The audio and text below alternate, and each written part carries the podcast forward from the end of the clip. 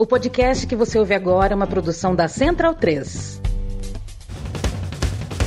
Começa agora pela Central 3, o programa para quem sabe que o futebol é muito, muito mais do que apenas um jogo. Está no ar o podcast da Trivela.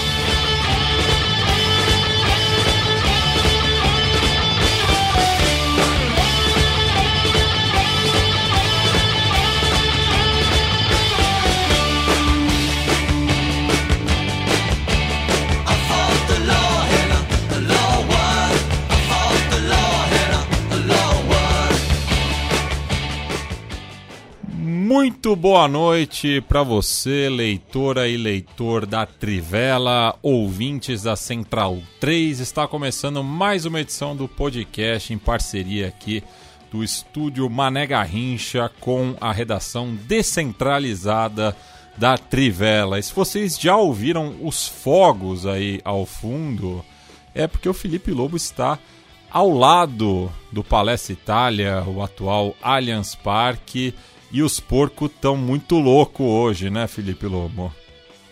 Salve, salve, Matias. É, aqui eu tive que fechar as janelas, mas a minha janela não é anti-ruído e eu não tenho proteção acústica. Então não dá muito para esconder, mas muitos fogos, mas desde tarde, durante a tarde, a galera já estava bem, bem doida. Se a gente posicionasse o lobo na janela, né? E tipo, botasse a câmera, dava pra fingir que ele é nosso correspondente da Allianz Parque, né? Que nem a, a, a, mina lá de Roma faz, lembra? Ela sobe no prédio. Ah, Ilse Scamparini. Isso. Tá sempre chovendo. Ela tá com guarda-chuva. Exato. É. Vamos fazer a mesma coisa. Bem, se vocês ouvirem algum ruído aqui da minha parte, é porque na galeria onde está localizado o estúdio Mana Garrincha, tá rolando um karaokê, viu? Parece que toda quinta-feira vai ter uma palhaçada aqui em cima. O pessoal da Ingresse, é, parece que escolheu esse dia para fazer, sei lá, seu, seu, suas reuniões dançantes, não sei o que. Mas semana passada, para quem ouve o xadrez verbal e ouviu o cheque da última edição, sentiu o drama que a gente está vivendo aqui na galeria. Mas medidas vão ser tomadas, viu? E o Leandro Stein, é, essa semana, só se vestiu de Áureo Cerulho. É assim que vocês se referem também? Eu sei que o Pelotas se chama assim, mas o São José também, ou é só azul? Não, sem, sem necessariamente algum termo, só Joséense, Águia, não, não tem nada muito específico, mas acho que até terminar a semana só usar a camisa de São José tem, tem estoque realmente para isso, e assim, eu tô intrigado para a final, né, porque uma coisa que vai acontecer em outros jogos pro, no Brasil que, que vale prestar atenção, porque teremos um eclipse solar no dia 14 de outubro e o eclipse solar vai ser no horário da final da Copa Paulista. Então vai ser como um, talvez nos minutos finais ali, então vai ser talvez como um desligar os refletores uma final com eclipse solar acontecendo tudo isso. Vai ser bem curiosa a situação. Estou bem ansioso também para ver esse fenômeno dentro de um estádio num jogo em que talvez meu time esteja sendo campeão, considerando que não me lembro do, do, um, eclipse, do um eclipse solar assim, não. Nessas proporções, acho que não acontece desde 94, se não me engano. Né? Em 94 até me lembro no... Eu lembro com filme, né? Pegar, era Exato. chapa de raio-x, né? Para não. Ou, ou filme de, de câmera, né? É. Para você botar no olho. Eu botei o filme de câmera, estava na escola, na época, no prézinho ainda, com quatro anos.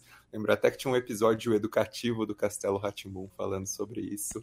É. Mas uma situação curiosa ver isso, um eclipse solar dentro do estádio agora, né? E foram definidos também os finalistas da Copa Rio, né? Olaria e Portuguesa da Ilha do Governador farão a final, né? Da, do, do torneio de mata-mata da FERJ. Inclusive falei hoje com o José Trajano que estava decepcionado mais uma vez com o América, mas satisfeito que o Deola anunciou a aposentadoria. Então, é, tem isso também. E eu estou trajando aqui a camisa do Deportivo La Ferrere, que subiu para a terceira divisão da Argentina depois de 17 anos na primeira C metropolitana, que é a quarta divisão para os clubes filiados a AFA. E tem uma curiosidade, né? Porque é um clube alviverde, mas o estádio é apelidado de Morumbi. Então é uma bizarrice, assim. É um time que eu e o Yamin a gente pode torcer conjuntamente. O Yamin que não está nesta edição, porque está pelas alamedas do Palestra Itália ali, curtindo o pré-jogo. Bem, é, antes da gente é, falar, né? Enfim, não, não, na verdade não vamos falar né, de Palmeiras e Boca Juniors, é, repercutiremos na semana que vem, mas vamos falar da outra semifinal né, da Libertadores, que definiu o primeiro finalista né, que jogará no Maracanã, um clube inclusive que está acostumado a jogar no antigo estádio jornalista Mário Filho o caso o Fluminense, né, que conseguiu uma virada espetacular diante do Esporte Clube Internacional, num Beira-Rio abarrotado, uma festa muito bonita também da torcida colorada na prévia do jogo. É, e o Inter que começou né, muito bem, né, um famoso arrodeão ali para cima dos comandados Fernando Diniz, dominou o primeiro tempo, ficou barato para o Flu, inclusive, dado o volume do jogo, mas o Inter não soube matar o jogo e Herman Cano, né, que é o símbolo desse Fluminense, foi decisivo mais uma vez, dando uma assistência e fazendo o gol que garantiu a volta do tricolor das Laranjeiras à final da Libertadores depois de 15 anos. É, o, o, o é, um, é um jogo, assim, na verdade são dois jogos é, que vão entrar para a história por tudo que aconteceu né, nesses dois jogos. E acho que é um resumo. Esses dois jogos podem ser é, usados como um resumo do que é o futebol, né? O que o futebol na sua maior loucura, assim, né? Porque é, a gente teve dois jogos que eu consigo dizer com alguma tranquilidade que o Inter ficou mais perto de ganhar os dois jogos. Em determinado momento, o Inter parecia mais perto de ganhar é, tanto o jogo da ida quanto o jogo da volta. E por essas coisas que acontecem, é, o Fluminense é, não desistiu do jogo, se arriscou, né? Teve é, bastante ousadia, né, para tentar algo e buscar até o fim. É, e aí conseguiu o empate, uma virada em seis minutos, né? é, que mudaram completamente tudo. É, é, é, é, um, é um feito do Fluminense enorme, né? Ganhar no Beira Rio seria de qualquer forma, mas pela, por tudo que aconteceu, por como foi o jogo, né? O Inter deixou o Fluminense. Eu acho que eu nunca vi o Fluminense do Diniz tão desconfortável, tão é, fora da sua essência, no sentido de não conseguir exercer o melhor do seu futebol e, durante o jogo como um todo. Claro, tem momentos do jogo, mas eu diria que no, no recorte desses 180 minutos, o Fluminense ficou mais desconfortável do que confortável. Não só pelos placares, né, que ficou atrás muitas vezes, mas pela forma de jogar. O, o, o Inter conseguiu deixar o Fluminense é, fora do, do, do seu, do, do, seu conforto de jogo. E isso é um grande mérito do, do Inter, né? Acho que conseguiu fazer isso é, quase o, o, o, período inteiro desse confronto. E eu até me lembrei um pouco do que aconteceu na temporada passada entre PSG e Real Madrid, que é, na, foi a temporada que o Real Madrid eliminou o PSG, sendo melhor que o PSG durante 15 minutos, talvez que foram os últimos 15 minutos quando resolveu o jogo, assim. E, não, e, e, claro, eu tô comparando isso só pela questão dos momentos, né? Assim, parecia que estava eliminado, até é, meio que estava conformado, o estádio é, parecia já, né, é, já ter o resultado ali, é, e de repente as coisas mudam. Então, é, primeiro, muito elogio pela resiliência do Fluminense, a ousadia de tentar de uma forma maluca, né? O Fluminense que estava em campo, você não consegue escalar, assim. É uma coisa. Você dizer quem estava jogando de quê ali, é, era difícil. E mesmo assim, acho que o mais doido disso é pensar assim: é, o Fluminense estava numa formação maluca, que nunca vai entrar jogando daquele jeito, mas não era um Deus nos acuda, assim. Joga na área, chuta lá e vamos que vamos, o Hail Mary do futebol americano. Não era isso. era assim: nós vamos para cima e vamos tentar jogar. E se der errado, a gente já tá perdendo mesmo. Hum, então, é, eu acho que esses dois confrontos ficarão para a história. Talvez um dos grandes é, confrontos da história da Libertadores, por tudo que aconteceu, pela reviravolta e pelo, pelo que os times apresentaram. Eu acho que o torcedor do Inter certamente está com o coração partido pelo que aconteceu, mas foi uma baita exibição. assim. O Inter fez dois jogos muito bons, ficou muito perto da final. Né?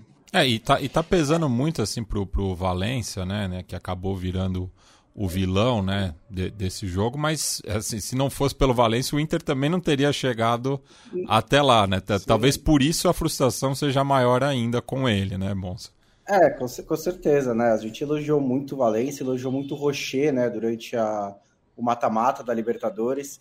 É, e, e, eu fiz uns jogos do Internacional no começo da fase de grupos e o, o, o, torcedor colorado, né, que teve que aguentar aqueles jogos com o Mano Menezes, é, que não era um time até competitivo, mas muito pouco é, inspirado, é, muito pouco assim intenso também, né? É, a comparação com esse Inter do Cudê agora é quase da água para o vinho, né? E isso em algumas semanas, alguns meses de trabalho.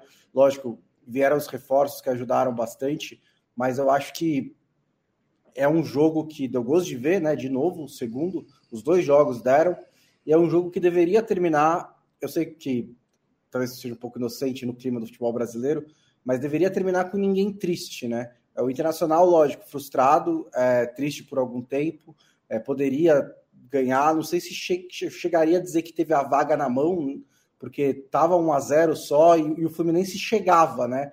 Fluminense conseguia chegar de vez em quando, não chegava realmente a criar chances super claras, não teve assim um desperdício de oportunidades, mas era um time que era constantemente perigoso. Mas o Internacional teve, chegou, ficou muito próximo da vaga na final.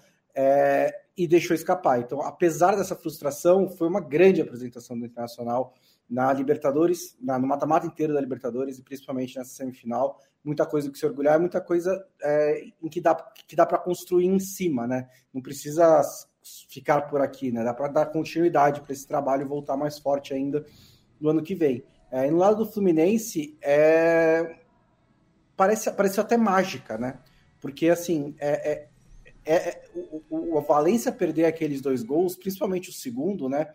O primeiro foi uma cabeçada para fora no meio da área, que às vezes os caras perdem, não acham que a bola vai chegar, né? Tem um pouco ali um fator surpresa e tal. Mas o segundo, quando ele arranca, e ele arranca depois de ter sofrido cãibras ainda, né?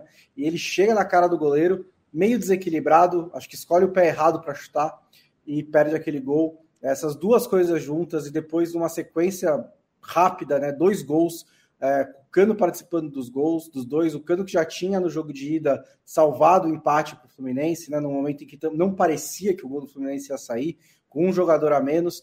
É uma consagração do Cano, com certeza, essa semifinal. É um momento mágico para o Fluminense na Libertadores, que é pródigo em momentos mágicos, né? Se você for pegar campanhas de times campeões da Libertadores, olhando pelo ponto de vista brasileiro, todos eles tiveram esses momentos, né? seja o, a defesa do Cássio contra o Diego Souza, seja qualquer é, assim, milagres que aconteceram ao longo da campanha. E acho que esse é um deles para o Fluminense, que levou o Fluminense para a final. Uma consagração para o Fernando Diniz também, né? Que acho que assim é, tá tendo um bom semestre, né? Virou técnico da seleção brasileira e chegou na final da Libertadores, mas era um técnico que, é, lógico, já falou várias vezes, mas que polarizava opiniões é, eu tinha a opinião de que ele era tratado como um técnico finalista da Libertadores antes de ser, né? Em certos, certos meios, né, nos fãs do Fernando Diniz, parecia que ele tinha mais prestígio do que ele havia feito é, é, com os resultados. Ele é 8 ou 80, né? O, o, a, a, interpretação sempre, de Diniz é. é sempre essa, né? É, meu problema sempre foi o 8 ou 80, né? Sempre assim, achei que precisava, ele, ele era um técnico, assim, inclusive, que precisava de mais tempo também, mais condições para apresentar um bom trabalho. E com o tempo e com essas condições, ele apresentou. Então, né, a galera que, que era fã dele estava certa também. Ele tinha potencial para ser um técnico e agora ele de, de, qualidade. agora ele confirmou nesse trabalho do, com o Fluminense, com certeza. Já tinha feito um bom tra um trabalho com muitos pontos positivos do São Paulo, mas agora esse do Fluminense realmente confirmou que ele é um dos grandes técnicos do futebol brasileiro. E uma coisa assim que esses 180 minutos me chamaram muita atenção é que eles foram um cardápio completo, né? Porque o primeiro jogo é, foi um jogaço, mas com um roteiro muito diferente do que foi o segundo jogo. O primeiro jogo foi uma gangorra, assim, sem saber direito para que caminho ia. E esse jogo foi aquele da reviravolta, né? Assim, em certos momentos, por mais que o Fluminense tentava é, tentasse apre apresentar algo, é, pela maneira como não conseguia criar chances concretas e o Inter era muito mais perigoso nos, nos contragolpes, né? Eu fiquei com sinceras dúvidas se o Fluminense seria mesmo capaz de virar. E assim, acho que outro elemento muito forte desse jogo, assim, que o coloca como um jogão, é, são as próprias histórias dos jogadores na partida, né? Porque dos, dos personagens em geral, porque não dá para a gente é, falar deles necessariamente de uma maneira linear. O próprio Valência, que perdeu a quantidade de gols, mas a maneira como ele cria muitas dessas oportunidades também é mérito dele, ainda que o demérito fique é, mais exposto nos lances. O próprio Fábio, né, com a falha é, no lance do gol do Inter, e aí depois fazendo a defesaça no finalzinho, acaba, acabando é, como salvador. Acho que desses todos personagens, um que talvez que tenha um grande impacto só com elogios é o John Kennedy, né? Porque a maneira como ele entra é impressionante, a, a forma como ele chama a responsabilidade, como ele é, consegue encontrar os espaços, explorar os espaços. É, e outro mérito nisso também é a maneira como o Cano jogou mais atrás, né, buscando mais o jogo, e isso para mim foi um fator muito grande para o Fluminense também.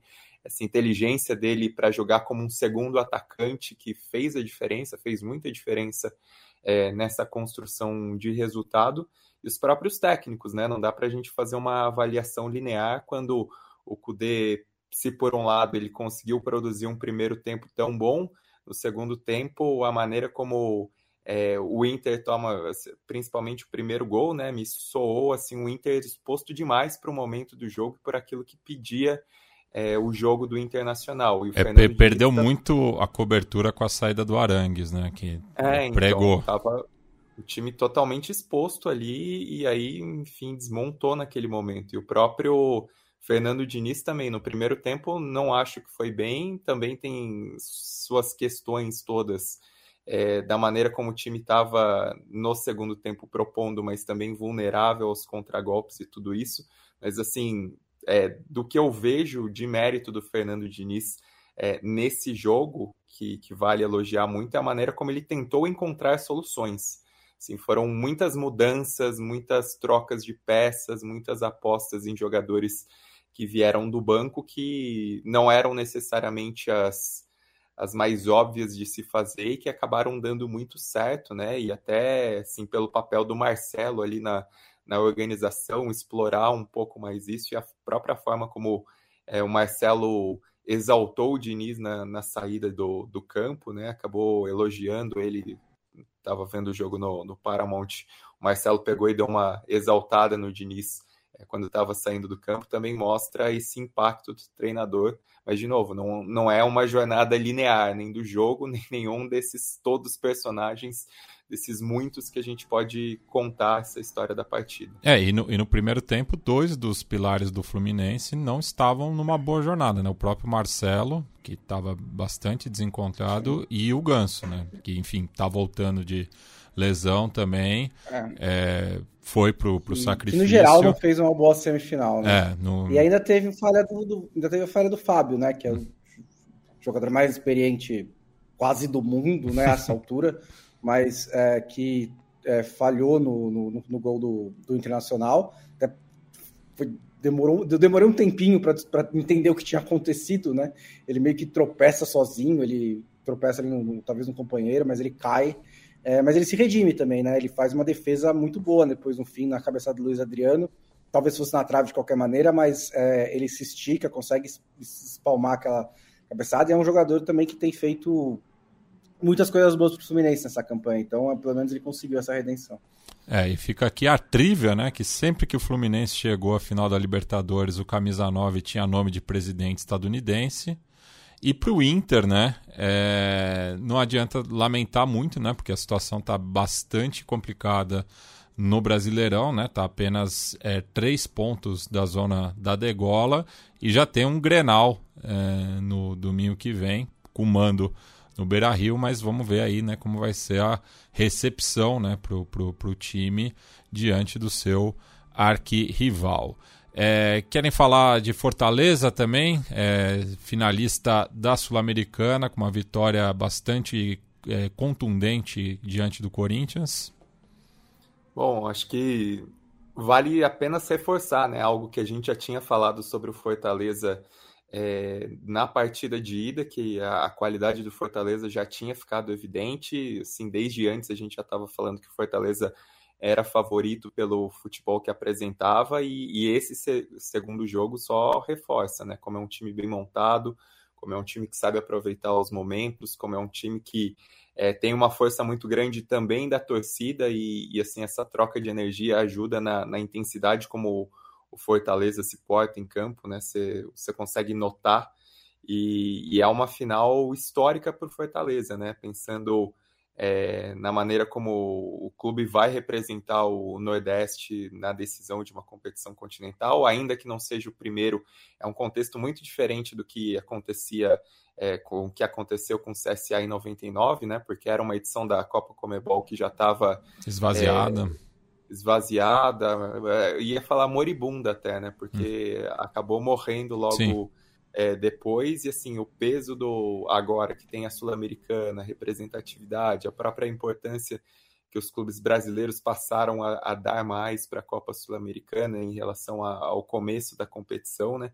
Tudo isso valoriza demais o, o tamanho do, é, da conquista do Fortaleza, assim, a presença na final acho que já pode ser considerada uma grande conquista para o Fortaleza, até por toda a trajetória que, enfim, muitos e muitos falaram, mas a maneira como sobe da Série C depois de um calvário imenso e tem essa escalada e com escolhas muito certeiras, né? Principalmente é, pro comando técnico, assim, repetidamente o, o, Fortaleza foi muito bem em escolher os seus treinadores e aí o Voivoda foi uma baita de uma aposta e vinha de um trabalho muito bom, no, principalmente no Chile, no, na União La Calera e consegue fazer esse trabalho no Fortaleza, esse impacto, essa longevidade, essa própria escolha de peças, né, em relação aos jogadores que não são necessariamente os caras mais badalados, mas é um time muito bom, muito competitivo, jogadores que conseguem ter um rendimento muito alto no Fortaleza.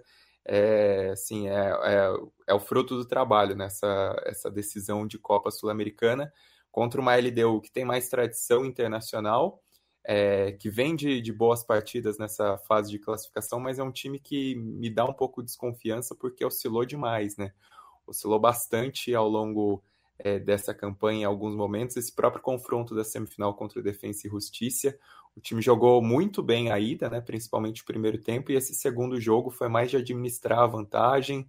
Tomou pressão durante muito tempo, mas é, o Defensa e Justiça também não foi muito competente no ataque e aí a LDU acabou buscando um pouco mais o contra-ataque, né? Buscando é, um pouco mais a velocidade, até poderia ter vencido, mas assim, pelo que é a competição, por aquilo que os dois times mostram de recursos, o Fortaleza pode sim ficar confiante em relação a essa conquista e é, essa possível conquista. E uma pena que assim reiterar mais uma vez porque nunca é demais uma pena que seja final única porque você ter essa final. Uma pelo, pela diferença que o fator campo poderia gerar no confronto, né? E outro, principalmente pela festa que a torcida do Fortaleza poderia fazer no Castelão, assim, o que é regularmente a festa que a torcida do Fortaleza faz, e é um clube que desde a primeira classificação para as competições continentais recentemente abraçou muito, né? Eu lembro daquele primeiro confronto com o Independente, como a torcida foi para a Argentina em peso e desde então é um clube que, que tem abraçado as competições continentais. Muito possivelmente vai ter um número expressivo de torcedores do Fortaleza no Uruguai, mas não vai ser aquilo que a gente poderia ver no Castelão, aquilo que poderia ser uma final continental no Castelão, e, aí, e é uma pena porque, enfim, a Comebol insiste nisso. É, assim, essa mudança do próprio local da final é, da Sul-Americana nesse ano, talvez a mais explícita admissão de erro em relação à final única, mas é o que temos e veremos, espero que veremos um grande jogo, porque também são dois times é, competitivos o, suficiente para fazer uma, uma grande final de Copa Sul-Americana. É, fica aqui a recomendação do texto do amigo Irlan Simões, lá no GE. Final da Sul-Americana será minúscula para o tamanho de Fortaleza e LDU. E conhecendo os torcedores equatorianos como eu conheci na última na penúltima passagem deles por São Paulo, acredito que muitos dos que estavam ontem em La Fortaleza de Lanús é, permanecerão em Buenos Aires nos próximos dias para depois cruzar o Rio da Prata em direção a Maldonado, né? Porque tinha bastante gente ontem de visitante é, contra o Defensa e Justiça, que também não podia jogar no seu estádio, em Florencio Varela, e teve que é, alugar a casa do Lanús, mas tinha uma grande presença de público equatoriano ontem na Grande Buenos Aires. Passar aqui por uma rodada de salves, né? Começar pelo Felipe Melo da Silva, que manda boa noite, assim como o Augusto Mercúrio. O Christian Barreto disse que ontem foi um dos melhores jogos que vi no ano, começou e terminou com tudo. Bruno Mioto manda boa noite a todos, menos para os infelizes que fizeram a aberração da Copa de 2030. Felipe Melo também manda boa noite, assim como Lúcio Marques. O Fa Fabito Moino, sempre presente, pergunta né, se a gente vai aceitar migalhas. Acabou a Copa. Renan Silva Oliveira, dinizismo é bom demais, saudades. O Marcelo RDSS, boa noite, meu povo. Hoje achei vocês ao vivo. É sempre às segundas, às 17 horas, quintas, 8 e meia, no canal de YouTube da Trivela. O Bruno Verdinazzi pergunta para mim: Borges, que é o aniversariante do dia, ou Liedson? Eu acho que o Levezinho teve uma carreira internacional melhor do que a, a do Umberlito, mas era bom também o Borges, hein? Matador. Christian Barreto disse que aqui ouvi falar que se não resolverem isso do karaokê, a Central 3 vai retirar seus embaixadores do outro andar. Não sei, viu?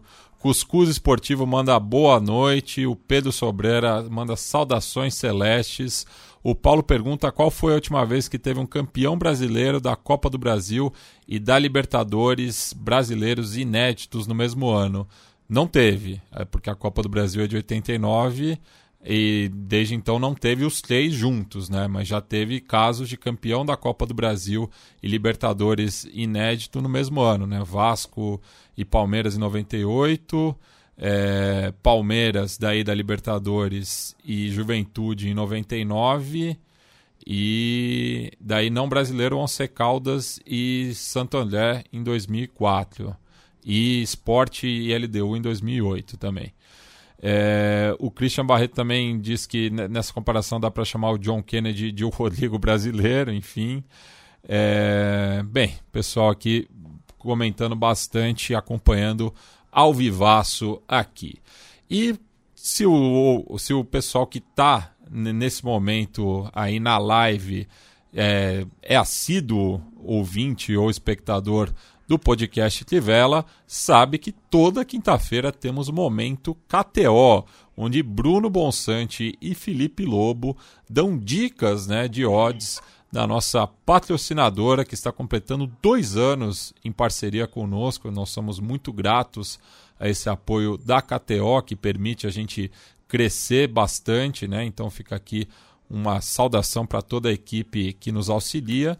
E é isso, né? Felipe Lobo e Bruno Bonsante dão as dicas aí para a rodada de final de semana para você tentar ganhar uma graninha, mas sempre lembrando, aposte com responsabilidade, aposte aquilo que você tem para gastar.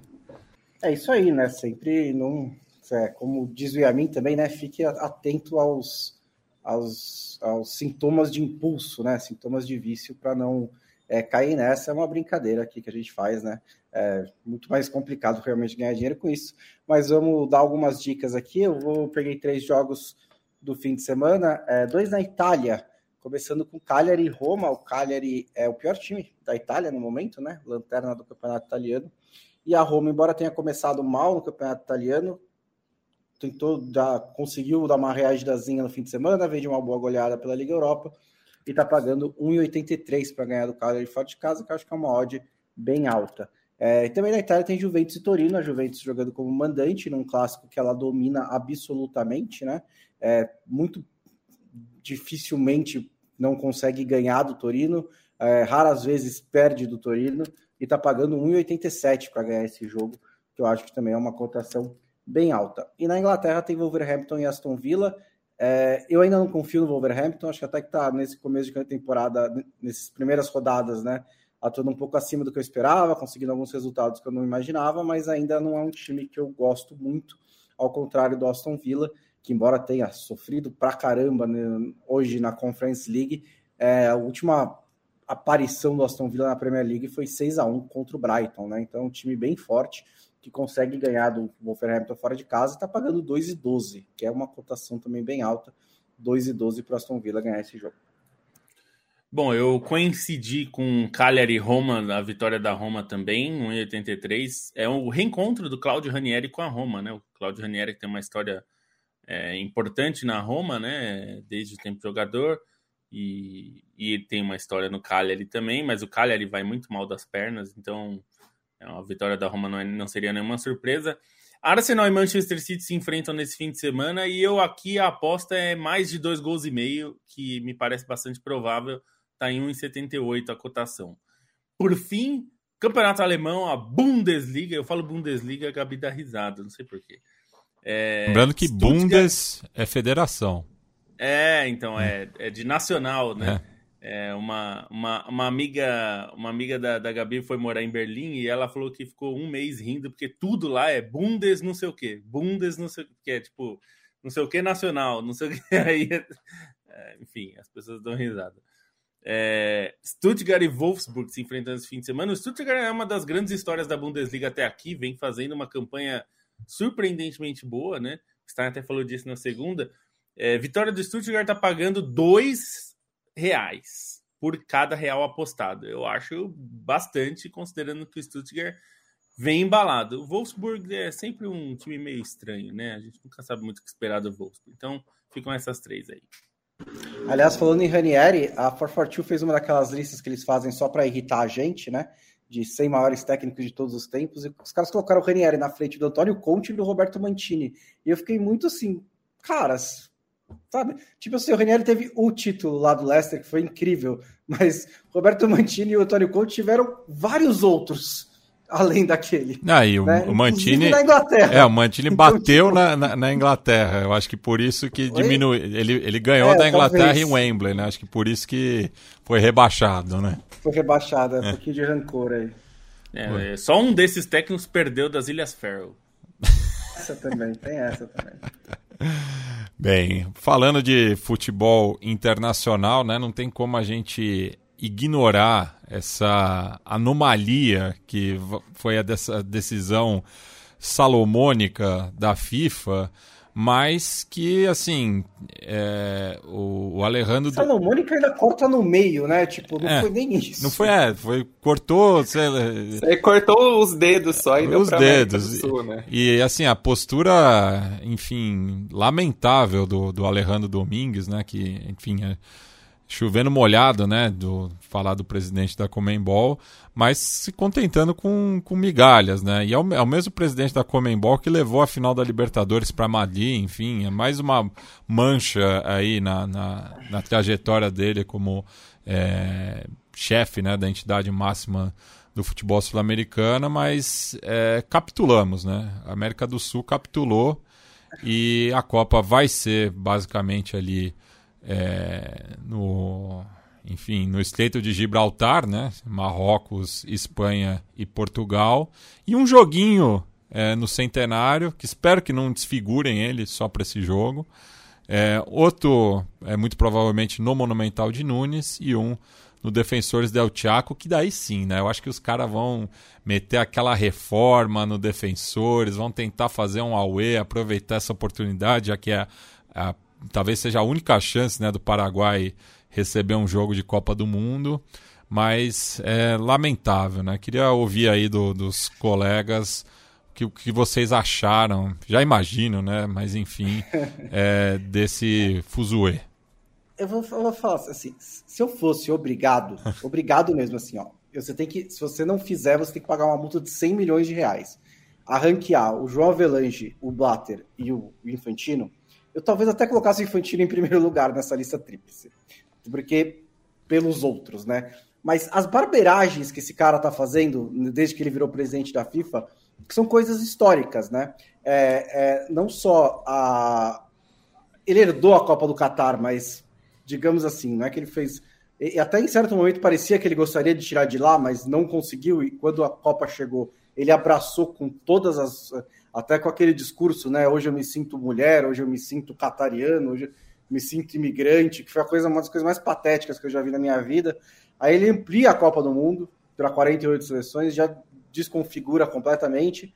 E agora isso, que assim, é, você pode até dizer, ah, mas tem um pouquinho de presenciosismo, assim, um jogo em cada país, é um jogo só em cada país, ali pelo negócio simbólico, do centenário e tal. É, e não, não é, né? É porque é, é uma manobra política tão descarada, tão clara e tão absurda para dar a Copa de 2034 para a Arábia Saudita que eu fico até chocado, né? E olha que eu já estou há muito tempo nesse negócio. Porque é obviamente que é por causa disso, né? É obviamente que é por causa pra, disso. Para pular o rodízio, a, né? É para pular o rodízio. A, a, a, a candidatura europeia com o Marrocos provavelmente seria a vencedora, né? Acho que era a mais forte nesse momento. É, Apesar de tudo que, que a Espanha tem feito também, né? Porque isso, Sim, isso é importante salientar, isso, é, né? É verdade, mas chutou o Rubiales, né? Então, pelo é. menos tirou esse bode da sala. É, e teria, é, mas... e teria Europa e, e, Europa e África junto, né? A é. África é uma das maiores confederações em número de países, são, né? então seria muito. São mais, é, são mais de 100 votos aí, né? Entre esses dois, né? Se você unifica a Europa e a África. Então é muito difícil não ganhar, essa, essa candidatura não ganhar. A América do Sul ia ter passar para 2034 sem esse peso simbólico do centenário da Copa do Mundo. É, e aí o que eles fizeram foi botar esses três continentes agora, ao mesmo tempo, deixa a, a, a Comembol aparentemente satisfeita e acho que de todo mundo realmente a Comembol aceitar esse papel é a coisa mais feia de todas, né? Assim, você, é, aceitar essas migalhas para passar o rodízio, para fingir que fez um evento do centenário, não vai fazer, né? Mas que é algo importante esse evento centenário da Copa do Mundo é, é patético. E pronto, é, você teve 2026 América do, com CACAF, 2030 Comembol, África e UEFA, então sobra a Ásia em 2034 para a Arábia Saudita levar, com certeza vai ser a Arábia Saudita candidatura asiática, é, vai ter Mas uma... tem a Austrália também aí, não? É, vai ter, quer dizer, vai ter uma concorrência que não é fraca da Austrália e da, e da Nova, Nova Zelândia, Zelândia, mas também não é assim a, Austrália Nova tem, tem menos argumentos. Jogo, tem menos eles não argumentos. Jogam o mesmo jogo. É. É, eles não jogam o mesmo jogo da Arábia Saudita, né? É. Eles vão falar: olha, nosso país tem os estádios, a gente tem né, um país mais aberto, um país não sei o quê, um país não sei o que lá, e a Arábia Saudita vai. Enfim. É, e vai ser muito difícil de concorrer e vai acabar indo para lá, a Copa do Mundo, só 12 anos depois de volta para o Oriente Médio. É, e lembrando assim que antecedentes né, de, de centenários de competições esportivas não, não, não dá para superar a vergonha que foi as Olimpíadas de 96 em Atlanta por pressão da Coca-Cola, né, que é uma das patrocinadoras masters do COI, e a, a Atenas ficar só para 2004, né? Mas é, tentar ainda fazer né, essa, essa essa homenagem, enfim, pro, Uruguai, né, que bancou sozinho a, a primeira Copa do Mundo, foi até pela própria é, trajetória da, da seleção é, uruguaia nos anos 20, né, de meio romper com essa hegemonia europeia e pensar o esporte é, mundialmente, né, mas acaba sendo né, um, um, prêmio de consolação, e, né. E olha, Matias, se fosse só isso, é. só a abertura no centenário e aí depois a gente faz a Copa, mas só a abertura no centenário, eu acharia tão absurdo. Mas é, do jeito que eles fizeram, é, é, é indefensável, né? Sim. É, é bem por aí. e assim, ficou uma coisa que eu me questiono muito é quando a Copa do Mundo vai voltar a acontecer na América do Sul, né? É. Porque, enfim, esse era um argumento fortíssimo, o centenário da Copa do Mundo. Só que pensando em condições estruturais e tudo isso, ok, a candidatura do Mediterrâneo ali era mais forte. Mas assim, no padrão que a FIFA impõe com 32 seleções já foi muito difícil para realizar, nesse formato com 48 seleções é praticamente impossível pensar numa Copa do Mundo na América do Sul dentro dessas exigências do padrão da FIFA. E assim, que aconteceu nesse episódio também acho que, que é muito emblemática a subserviência é, da América do Sul, né? Porque o que rendeu essa decisão do, é, de trazer esses três jogos que assim ficaram felizes com a esmola, né? Basicamente, a vaga direta para a Copa do Mundo, e aí quem fica muito feliz é o Paraguai, que é o maior gaiato em tudo isso, que só está ali por conta de ser a sede da Comebol, por conta de ser o país do Alejandro Domingues. A Argentina, que era o carro-chefe da candidatura, também acaba se candidatando por muito pouco. E assim, a figura do Tic Tapia é, é, é ridícula, né? A maneira como o trabalho dele na AFA é horrível e ele vem surfando em várias e várias ondas, assim, tem que agradecer todos os dias pelo Messi, porque é um trabalho de uma incompetência tremenda. E aí o Uruguai, que tudo bem, não poderia sediar, assim, não conseguiria sediar uma Copa do Mundo sozinho no, o, nem no atual, nem no formato com 32 seleções, o, mas... O mundo mudou muito nesses últimos 100 anos, né? É, então, mas assim, acho que até uma ideia que tinha sido levantada antes e, e acho que seria mais interessante pensando é, nesse cenário seria dar um grupo para o Uruguai, porque aí não ficaria essa aberração toda, daria até melhores condições é, para seleções, né? Faz o grupo A na, no Uruguai, no centenário, aí as seleções até para o começo do, dos mata-matas tem um período maior de, de viagem para a Europa e tudo isso, não, não tinha necessidade de fazer é, todo esse, esse papelão, esse circo, e ainda mais da maneira como foi vendido, né? Porque assim, a gente descobriu que a Copa de 2030 ia ser na Espanha, em Portugal e no Marrocos, porque o Alejandro Domingues se antecipou a todo mundo para anunciar a grande vitória dele, entre aspas, que é a maquiagem da, da maior derrota e da maneira como ele aceitou essa, essa esmola, né? Eu, eu ontem eu fui ver o, a manchete do, do La Nation e falava exatamente nisso, em esmola. Aí, assim, duas coisas. Uma é que, a meu ver, a Copa do Mundo só volta na América para a América do Sul em 2050, é minha aposta, porque aí eles vão fazer o rodízio inteiro, e aí talvez eles tenham uma desculpinha para fazer outra Copa do Mundo no Brasil no, no, centenário da Copa do Mundo de 50, que tem o seu simbolismo também muito grande, né? Não só por, por tudo que representa, mas, enfim, pós-Segunda Guerra Mundial e tudo isso.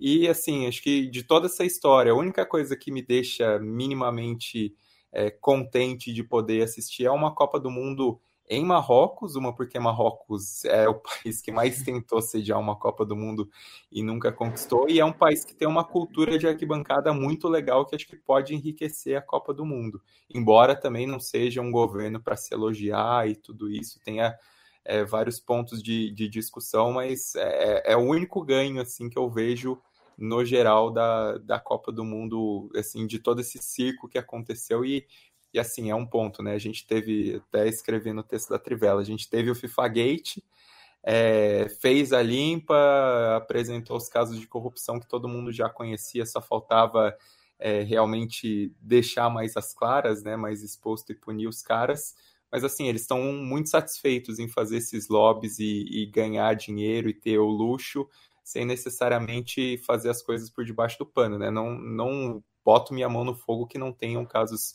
de corrupção hoje em dia, mas assim, o FIFA Gate, entre aspas, fez uma limpa aos velhos dirigentes, mas os novos fazem muitas coisas de, de troca de privilégio às claras e muito à vontade com essa roupagem de que a corrupção foi limpa, né? E, e o que acontece na FIFA, na Comebol, na UEFA é uma vergonha, assim, a, a falta de, não, não, é, não é nem o descaramento desses caras, mas todos eles são muito incompetentes no, no trabalho de formulação, de, de elaboração de campeonatos e na perpetuação do que é um sistema.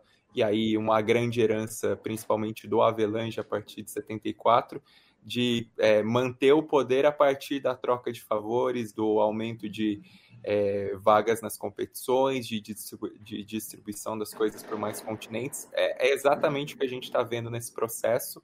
Mas assim, eu não imaginava que a FIFA chegaria a esse ponto da vergonha que foi esse esse acordão, né? Esse acordo imenso que aconteceu nessa semana. E eu só não endosso sua aposta de que a Copa do Mundo só volta para a América do Sul em 2050, porque nada mais importa, né? Eu não duvido nada que a Copa de 2038 seja, sei lá, Bolívia, Sri Lanka, Lituânia e Costa Rica, sabe? Por que não? Né? Essa mesma candidatura da, da, da, da, da Espanha e de Portugal com o Marrocos tentou enfiar Kiev, né? É. Aí acho que eles perceberam que não ia dar tempo, mas assim, é, é um negócio bizarro que, que, que, que, que tá acontecendo já Principalmente desde que ampliou a Copa do Mundo, né? Porque é, esse é um ponto, né? Um país mais meio que não comporta. Então a galera tá meio que é. realmente precisando ser criativo.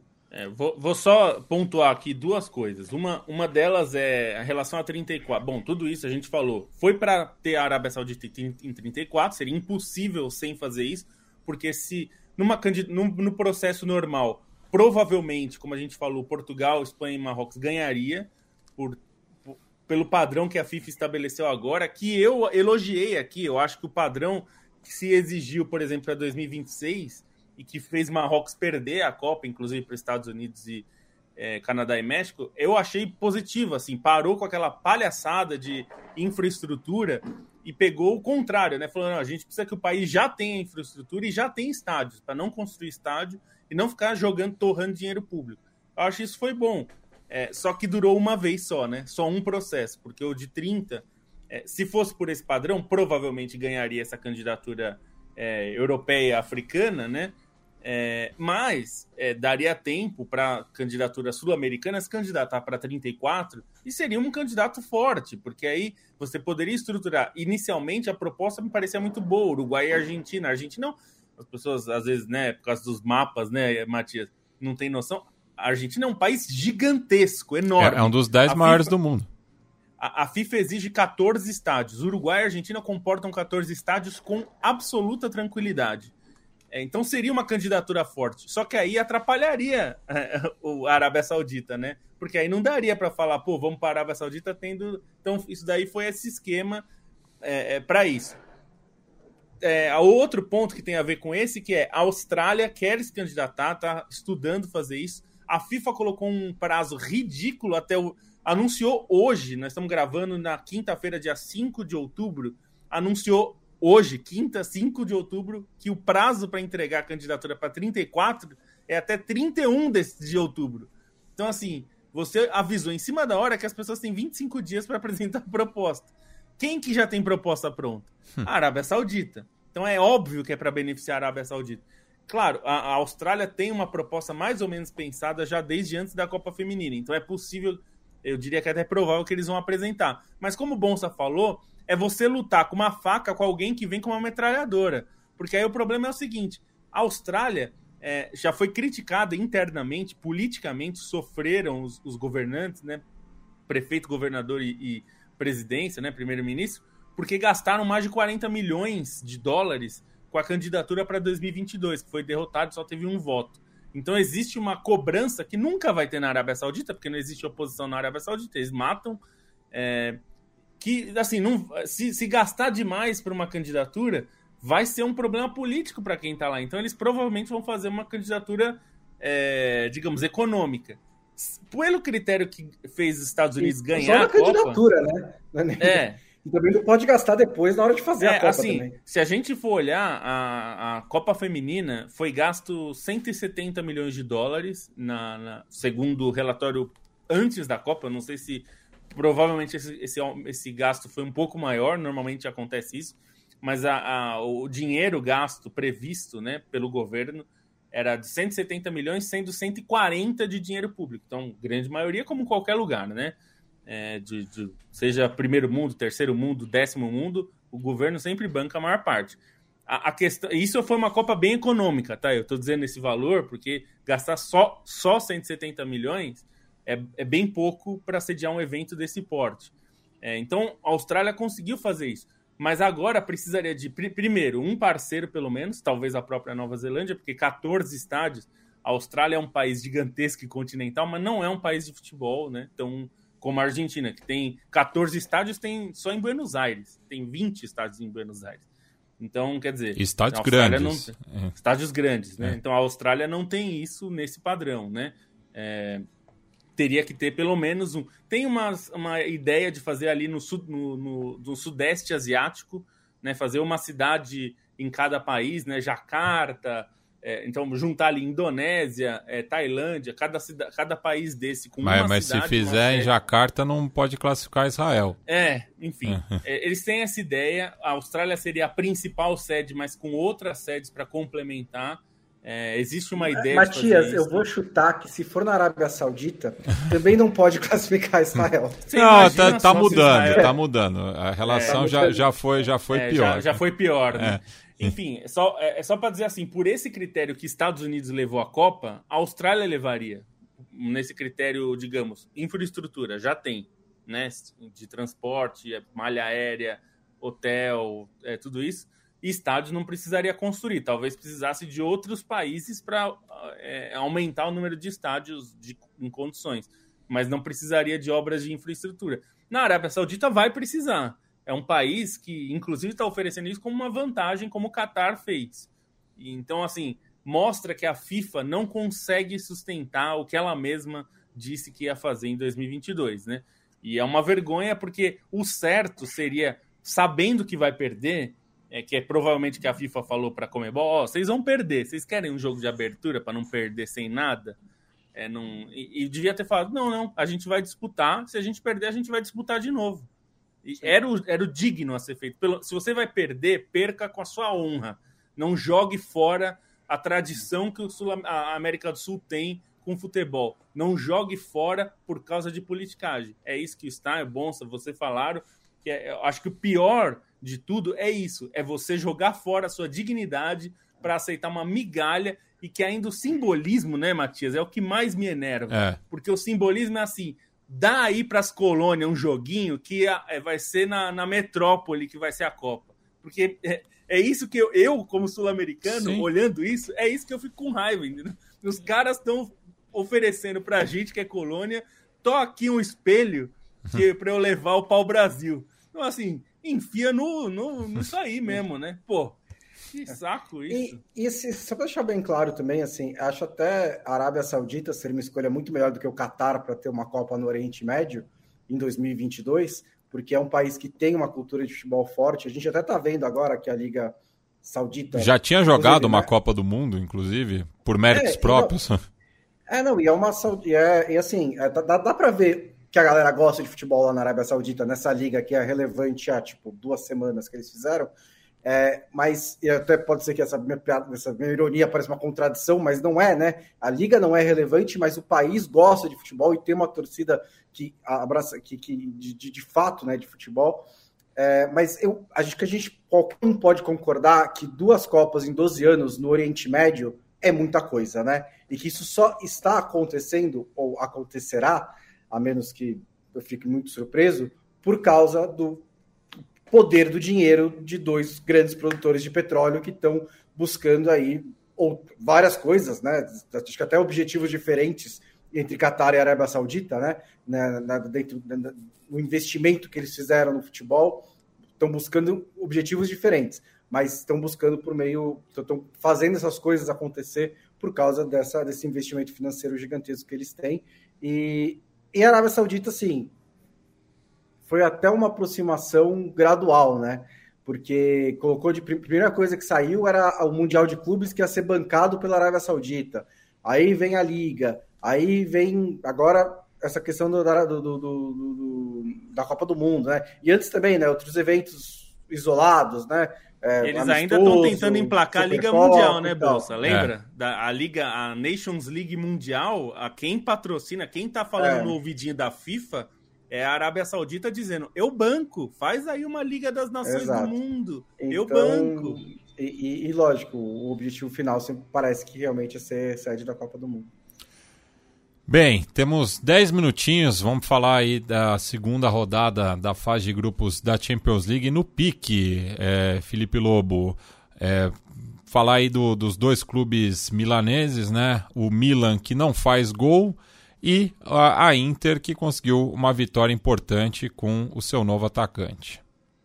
É, assim, curiosamente, o, o, Milan, nos dois jogos, eu achei que foi melhor do que o adversário, tanto no contra o Newcastle contra o, contra o Dortmund fora de casa, não fez gol, foi 2 0 a 0 e agora eu acho que a situação já começa a ficar difícil para o Milan, porque agora vai enfrentar duas vezes o PSG. Se é, não conseguir ganhar uma delas, pelo menos, eu acho que já está fora. Então, uma situação difícil. É, era esperado, é um grupo muito difícil, né? A, a, gente já viu a Inter passar por isso, já viu outros times, o próprio Manchester City anos atrás, o Dortmund anos atrás. Cair num grupo desse, é, você praticamente não tem margem de erro, né? Então, é, ainda é possível classificar, são, tá, tá só na segunda rodada, mas é, o problema de você ser melhor e não ganhar é que é, não, não, não existe pontuação moral, né? Então não adianta nada. É, no caso da é, Inter. Da, só, desculpa, eu até claro. discordo de você. Eu acho que esse grupo tem bastante margem de erro, porque eu vejo qualquer time ganhando qualquer jogo. É, não, é, é verdade. Ganhar, o Milan ganhar as duas do PSG, pelo que eu vi, ou terça-feira ou quarta-feira, esqueci agora, não é nada absurdo também, né? É, não, talvez não é, seja não. um grupo em que a pontuação seja baixa para se classificar. É, não é um absurdo, é que assim, quando você tem oportunidades como a que o Milan claro, teve, né, é, o Milan de vencer o Newcastle é. sendo melhor e não vencer, vencer o Dortmund, foi um jogo equilibrado, mas o Milan foi um pouquinho melhor, é, poderia ter, então já poderia, poderia ter seis pontos e meio que você já, já elimina, ou elimina não, mas dificulta a vida dos rivais, né? Não aconteceu. A Inter conseguiu uma vitória importante contra o Benfica, que esse sim está complicado. O Benfica perdeu as duas primeiras, o que já torna a missão bastante difícil, especialmente porque a Real Sociedade já é, ganhou o segundo jogo do Salzburg, que ganhou do, do, próprio Benfica. Então a situação, eu acho que a Inter tá, é, mostrou forte o suficiente até para ganhar por mais do que um gol. É, acho que tem se mostrado um time forte para chegar no mata-mata é, deve ser um time para se classificar. Hoje eu apostaria na Real Sociedade junto com a Inter se classificando pelo que eles mostraram até aqui. E olha, Lobo, você vê mais jogos da Inter, mas eu achei que o segundo tempo foi assim, talvez o melhor da, da Inter na temporada. Foi avassalador mesmo contra o Benfica, né? É, o Lautaro perdeu gols que lembrou a seleção argentina na Copa, né? Assim, Isso. É, e o que o Trubin ele... pegou também, né? Assim, umas defesas pegou. pé absurdas. E... É, não, podia ter ganhado por 2, 3 com tranquilidade. E Stein, tivemos aí um batacaço no St. James Park, né? É, até o Paris Saint-Germain começou um pouco melhor, né? A primeira grande chance foi do Dembélé, que ainda desperdiçou outras duas ao, ao longo do jogo. Mas quando o Newcastle se achou, não teve, não, não, não teve chance para o Paris Saint-Germain, que começa né, um novo ciclo aí com o Luiz Henrique. Ah, é a diferença, né? Do que é um time bem treinado, e assim, a gente já cansou de elogiar o trabalho do Ed Howe, e um catado que foi o PSG, porque não tem outro termo para chamar esse time. Nessa partida especificamente, o Luiz Henrique escalou, botou quatro atacantes, mas não funcionou. Assim, a linha defensiva estava exposta, o, o ataque não tinha combinação. Muitas vezes o Dembélé é, perdeu chances, mas ainda assim foi quem mais se apresentou, né? O Mbappé foi anulado. Assim, para mim o grande retrato do que não funcionou no PSG é o melhor jogador do time ter sido o Zaire Emery. Tudo bem, é um garoto talentoso e tudo isso, mas quando é um garoto de tão novo, adolescente, sobrecarregado no meio-campo, que tem que fazer diferença para o seu time, você percebe o quanto as coisas estão erradas. E aí também méritos enormes do Newcastle, né? Que é, teve um meio-campo muito forte e a atuação do Bruno Guimarães assim foi excepcional, né, envolvido em dois gols. Longstaff fez uma partidaça também. O ataque com muita movimentação, o time com entrega, dando combate, jogando com grande intensidade, e aí o casamento com a torcida, né? 20 anos depois, fazer um jogo de Champions em St. James Park, um estádio que, enfim, tem essa fama toda de, de torcida, de ambiente, e você conseguir essa vitória é algo é, assim, condizente a tudo que existia de expectativas, né? E a maneira como os caras é, foram para cima nesse jogo, entraram de cabeça e mostraram o que é o trabalho bem feito do Newcastle. Grande vitória saudita contra os catares, né? É, falando em ambiente, né? O Estádio Olímpico teve um ambiente bacana, né? Mas o jogo deveria ser em outro estádio, né, Stein? Ah, eu, eu, eu, questiono isso, viu? Oh. Porque eu acho que a, a, diretoria teve uma, uma boa intenção ao pegar e botar no Estádio Olímpico, porque a justificativa da, da diretoria do União Berlim foi de é, contemplar todos os, os, sócios, né? Todos os associados do clube e conseguir levar mais gente possível para o estádio para é, ter uma experiência de Champions League. Assim, concordo nesse ponto, mas tem toda a questão do protesto que a torcida do Union Berlim fez em relação às exigências da UEFA, as limitações todas é, que a UEFA impõe aos seus estádios, né? O Wander Alten Fosterrey não disputou a Conference, mas estava na edição passada da Liga Europa, então tem todos esses entraves. E em campo foi um baita de um jogaço, né? Assim, a, a virada do Braga, a maneira como o time conseguiu, é, conseguiu construir essa reviravolta foi bastante impactante. Os golaços que o Braga construiu, né? Com, com grandes lances. E aí, só para puxar já desse grupo, é, Real Madrid e Napoli também outro jogaço. E aí, assim, de um lado, o Napoli mostra cada vez que se distancia do, do que foi o time do Scudetto, né? E cometendo erros, sendo um pouco mais vulnerável ainda que com, com bons momentos dentro do jogo. E o Real Madrid com mais recursos, embora não seja o time que engrene, é um time que tem o Bellingham e o Bellingham mostra como faz uma diferença tremenda, né? De novo, muito decisivo, principalmente é, da maneira como saiu a reação ali no primeiro tempo, a roubada de bola para o Vinícius Júnior, é, aparecendo para marcar gol. Então, isso faz uma, uma diferença tremenda para o Real Madrid ter esses jogadores tão técnicos e ter um Bellingham tão afim de jogo, tão afim de marcar seu nome na história do Real Madrid rapidamente. E já acende o sinal de alerta é, no lado oriental de Berlim, né? Porque é a sexta derrota consecutiva do Union na temporada, né? Quatro pela Bundesliga, duas pela Champions. É, Bonsa, falar do, do Zaha, né? Que estreou na Champions, mas o acabou fazendo fa fazer valer a lei do ex, né? É, por pouco, né? Porque assim, a gente só lembra que o Zaha jogou no Manchester United, na real, porque ele foi a última, a última contratação do, do Ferguson, né? Foi o último legado do Ferguson antes dele se aposentar. E depois o Zaha virou um jogador tão importante da Premier League, né? Pelo Crystal Palace, que é, essas, essas coisas eram. Ele foi constantemente né, alvo de comentários e tudo mais, mas ele fez só quatro jogos pelo Manchester United. Mas acho que foi uma história legal também dessa Champions League, porque ele é, um, ele é esse cara, né? Esse, um, um, é um cara que teve a chance num clube grande, não conseguiu se firmar, é, e passou 10 anos segurando o Crystal Palace na primeira divisão, muitas vezes quase sozinho, né? Segurando nas costas mesmo. E quando é, ele sai do clube, quando termina o contrato dele, ele tem até propostas melhores para ficar na Premier League mas ele decide ir para o Galatasaray é, por uma experiência diferente, é uma torcida maravilhosa, né? Um clima muito legal no, na Turquia. Aliás, teve, jogar, teve em pauta League. isso, né? É, é verdade. mas para jogar a Champions League também, né? Ele foi para um time que ele queria jogar a Champions League e ele faz um gol, né? Numa vitória fantástica do Galatasaray que a gente deixava muito claro, né? Que é um time que nos seus melhores dias pode ganhar de qualquer, poderia ganhar do Bayern, pode ganhar do Manchester United o Manchester United está facilitando isso, né? Porque ele está no começo de temporada muito, muito difícil mesmo. Mas foi uma grande vitória do Galatasaray, uma boa história com o Zaha. E aí a situação do Manchester United vai ficando, né? Meio complicadinha, né? Assim, tem ali é, zero pontos depois de duas rodadas, beleza? Que pegou o Bayern, pegou um jogo mais difícil da chave, mas está num, começo de temporada muito estranho, muito complicado. É, a temporada passada foi promissora, mas é curioso como não está conseguindo construir em cima disso. Tem problemas extra-campo, tem né, dificuldades, é, o Onaná ainda não se encaixou, o Rashford não mostrou ainda a forma do ano passado, mas é, é um começo que deixa bem.